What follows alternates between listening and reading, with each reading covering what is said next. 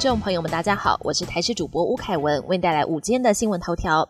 汽机车不停让行人，最高可以重罚六千元罚款；违规记点三点，还要上道安讲习。但计程车驾驶员职业工会反映，行人三宝也因此变多。不过，现行行人闯红灯或在交通频繁道路任意奔跑嬉戏，却只要罚五百元的罚款。工会认为不符比例原则。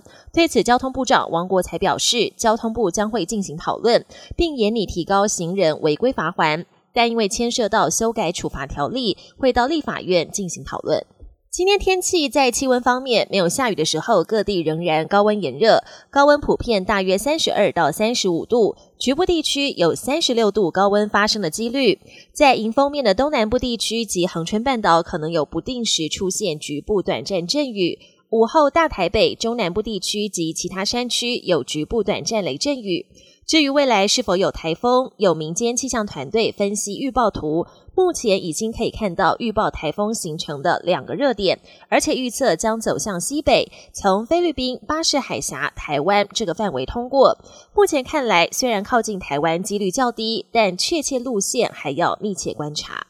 中兴大学研究团队找到手乌中的手乌激素与台湾清新乌龙茶的茶激素有相似活性，可以启动多项生理与代谢功能，达到抗老化养生的效果。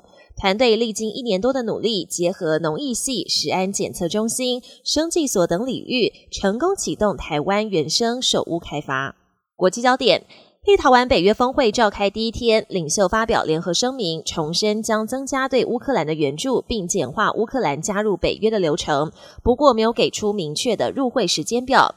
乌克兰总统泽伦斯基大失所望，甚至在社群平台上发文批评北约的不确定态度非常荒谬，担心即使战火结束，乌克兰加入北约仍会是无限期的等待。同一天，瑞典的入会案也受到关注。美国白宫证实，拜登将与国会协商推进对土耳其的 F 十六军售，再度让外界质疑是否为了让土耳其表态支持瑞典入会进行利益交换。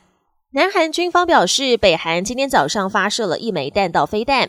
几天之前，北韩当局才扬言要击落侵入领空的美国侦察机。南韩和同参谋本部表示，北韩发射一枚不明弹道飞弹到东海，也就是日本海。日本防卫省表示，北韩今天发射可能是弹道飞弹的飞行物体，是否会对日本造成影响？目前相关单位正在搜集相关的资讯。而日本 NHK 报道，日本首相官邸危机管理中心的官邸对策是，有关官员紧急开会搜集北韩动向的资讯。上一次北韩发射可能是弹道飞弹的飞行体是在上个月的十五号，这也是今年北韩第十二次发射。Meta 最新社群平台 Threads 推出五天以来，用户突破一亿大关，扩散速度远超 AI 聊天机器人 Chat GPT。不仅如此，推出的几天内，竞争对手推特的网络流量就比去年同期减少了百分之十一。Threads 问世显然让推特倍感威胁。本节新闻由台视新闻制作，感谢您收听。更多内容请锁定台视各界新闻与台视新闻 YouTube 频道。